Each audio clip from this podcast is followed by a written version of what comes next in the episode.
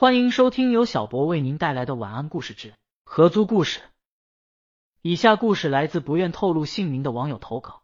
事情发生在去年，我跟小王是同系同学，因为实在受不了寝室里奇葩的摧残，在外租了套套二合租。我们都是无神论者，自认为胆子也够大，经常大晚上的窝在沙发上看各式各样的鬼片，还不带大喘气的那种。直到期末考试周的周末，我一大早就跑去漫展参加学校社团的面基活动了。我出门时，小王应该刚刚准备睡觉，我还在餐桌边上跟他打了声招呼过，看他迷迷茫茫的样子，就知道肯定通宵打游戏了。然后当我结束面基回到家，发现家里没有人，小王不知道去哪里了，而且还把两只猫也都给带走了。我洗完了澡，卸完了妆。拿出一整天都没碰过的手机，发现有很多小王发来的消息跟未接电话。小王发的消息前言不搭后语，甚至还出现了很多错别字，还有好几段语音。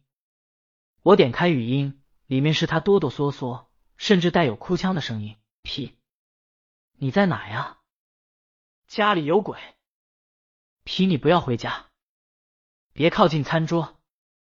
这几条语音吓得我浑身起了鸡皮疙瘩，马上离开餐桌，拿起钱包，马上离开了家。我感到浑身发寒，到这时才发现，平时再怎么胆大如我，遇到这种事情也会慌乱。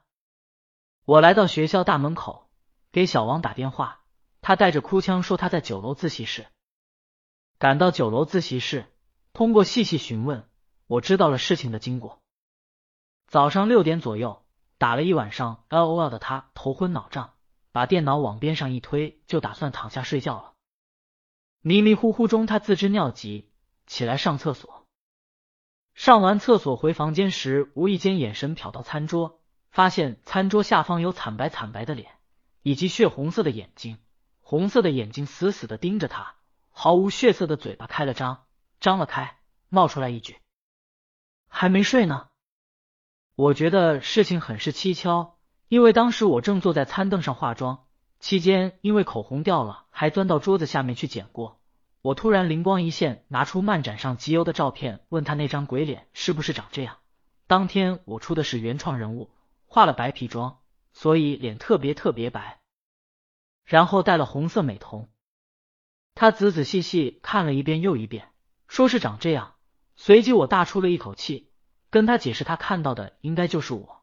我当时在桌子地下捡了口红往外爬的时候，见着他出来上厕所的。正当我为他的自己吓自己感到好笑的时候，他问我：“那你今天是带了朋友来的吗？”“没有啊，就我一人。”可我当时看到的是两张脸啊，一个问我还没睡呢，一个在疯狂的笑。他还仔仔细细给我学了那个笑声，尖锐且刺耳。七月份的大中午。没开空调的自习室，把我俩吓出了一身冷汗。当即给房东打电话要退租，房东问为什么，小王仔仔细细给他描述了一遍，自知隐瞒不过，告诉我们他的房子比同地段其他房子便宜的原因，就是因为屋子里曾经出过事。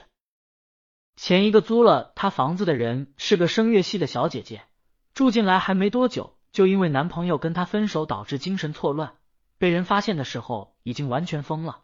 浑身赤裸的趴在餐桌下面，面色苍白，一个劲的尖声大笑。我跟小王第二天就退租，把所有东西搬回了寝室。虽然事情过去已经快一年了，如今想来还是惊出了一身冷汗。